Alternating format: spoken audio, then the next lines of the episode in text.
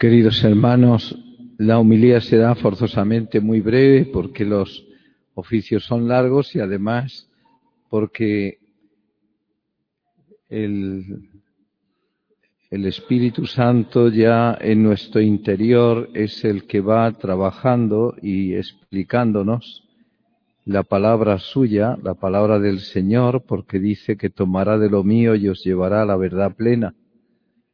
Hemos asistido a esa película de la Pasión donde hemos visto de modo muy gráfico y también trágico en la crucifixión de nuestro Señor Jesucristo, precedida de la, del arresto, el traslado y la condena, con este juicio inicuo y con estas risotadas que da el mundo en la figura de Herodes y designándolo como un bobo, como un tonto, como un necio, como un, ignorante. No se os olvide esa lección porque el mundo, para el mundo los cristianos somos tontos e ignorantes, pero su sabiduría, como dice San Pablo, es necedad para Dios, mientras que lo, lo, tonto de Dios es la gran sabiduría.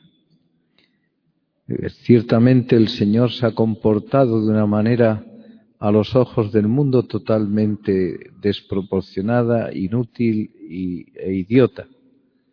Y sin embargo, como dice la Sagrada Escritura, sus heridas nos han curado nos curan de el peor mal que tiene el hombre, que es la esclavitud.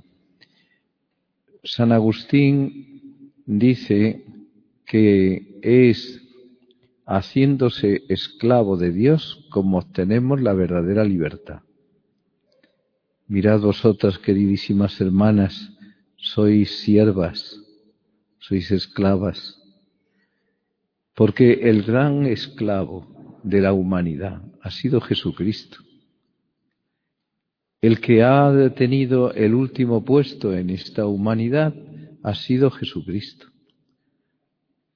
Él dice que los últimos serán los primeros. No hay ningún último que se pueda comparar a Jesucristo. Bajó hasta aniquilarse a sí mismo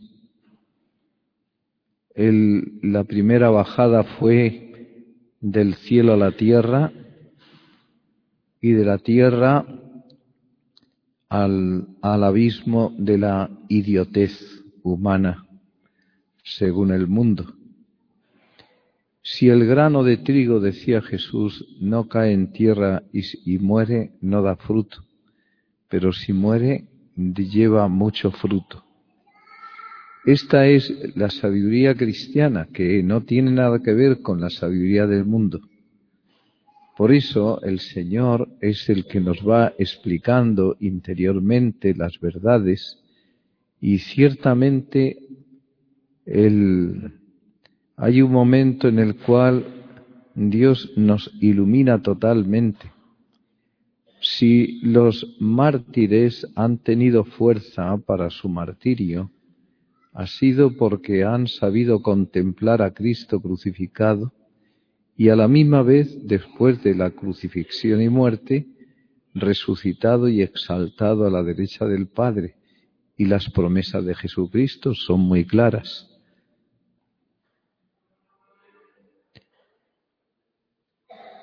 La promesa es esta.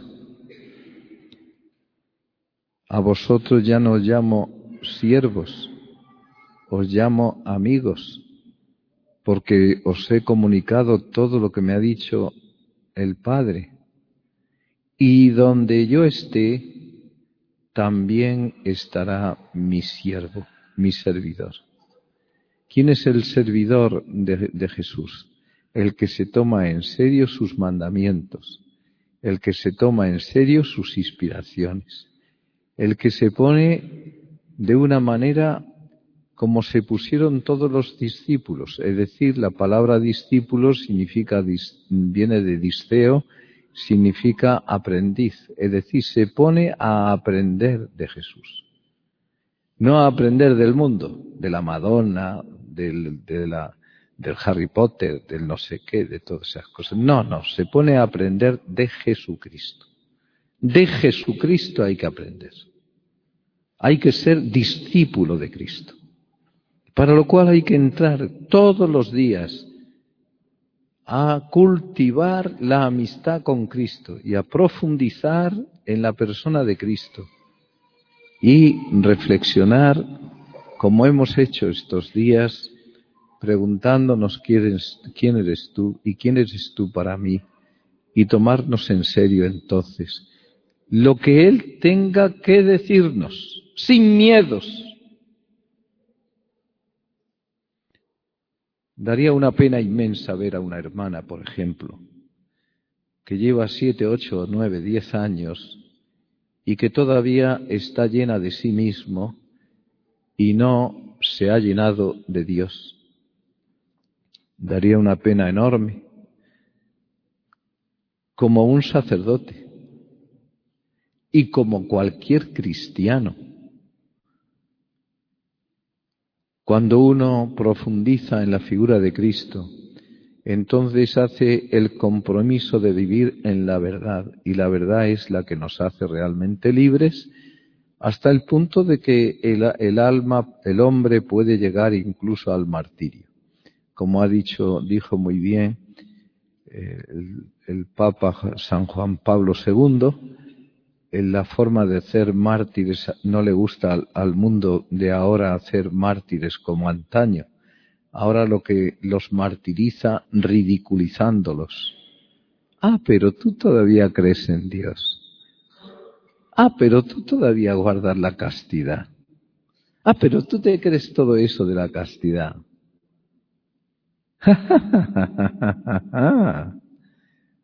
¿Eres de las tontorronas? Tienes 14, 15 años y todavía no has perdido tu virginidad. Pero bueno, ¿tú en qué mundo vives? Tú tienes que dar libertad a tus instintos y hacer lo que te dé la gana con tu cuerpo. ¿Es eso lo que dice Cristo? ¿Es eso lo que dice Jesucristo?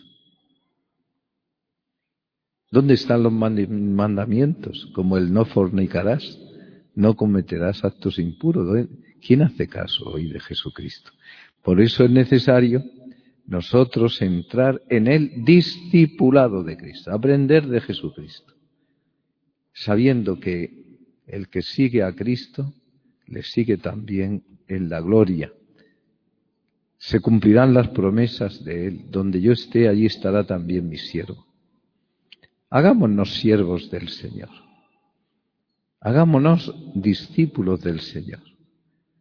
El mundo, decía el Papa Francisco está más necesitado que nunca de santos.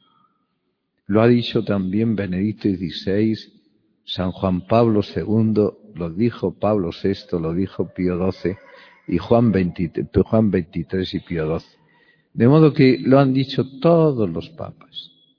Lo que tiene necesidad hoy el mundo más no son de teólogos, no son de gente erudita y interesantes, sino de santos. ¿Y qué es el santo? Sino aquel que se pone a cultivar la amistad con Jesucristo, recibiendo de Él la gracia que le hace santo, que nos hace participar de su vida divina. ¿Qué es un santo sino aquel que está, vive en oración continua, aquel que se alimenta de la Eucaristía y confiesa sus pecados con humildad y no tiene miedo a reconocerse pecador. Señor, ten piedad de mí que soy un pecador. Ese es el santo y eso es lo que necesitamos hoy. Por tanto, queridos hermanos, si salimos de esta celebración de toda la Semana Santa, con la idea clara de que yo sea, yo tengo que ser discípulo del Señor, dejar que Jesucristo entre en mi alma y que yo sea santo, como el Señor lo dijo, sed santos, como porque vuestro Padre Celestial es santo. Si yo salgo con esa idea clara y empiezo a cultivar en serio todo eso, entonces mi vida habrá dado verdaderamente un cambio. No será simplemente unos días de alegría espiritual, de regocijo y que mira qué, qué guapetones somos todos, ¿verdad? Sino que será un tomarse en serio la, la palabra de Dios y a Jesucristo nuestro Señor. Que así sea.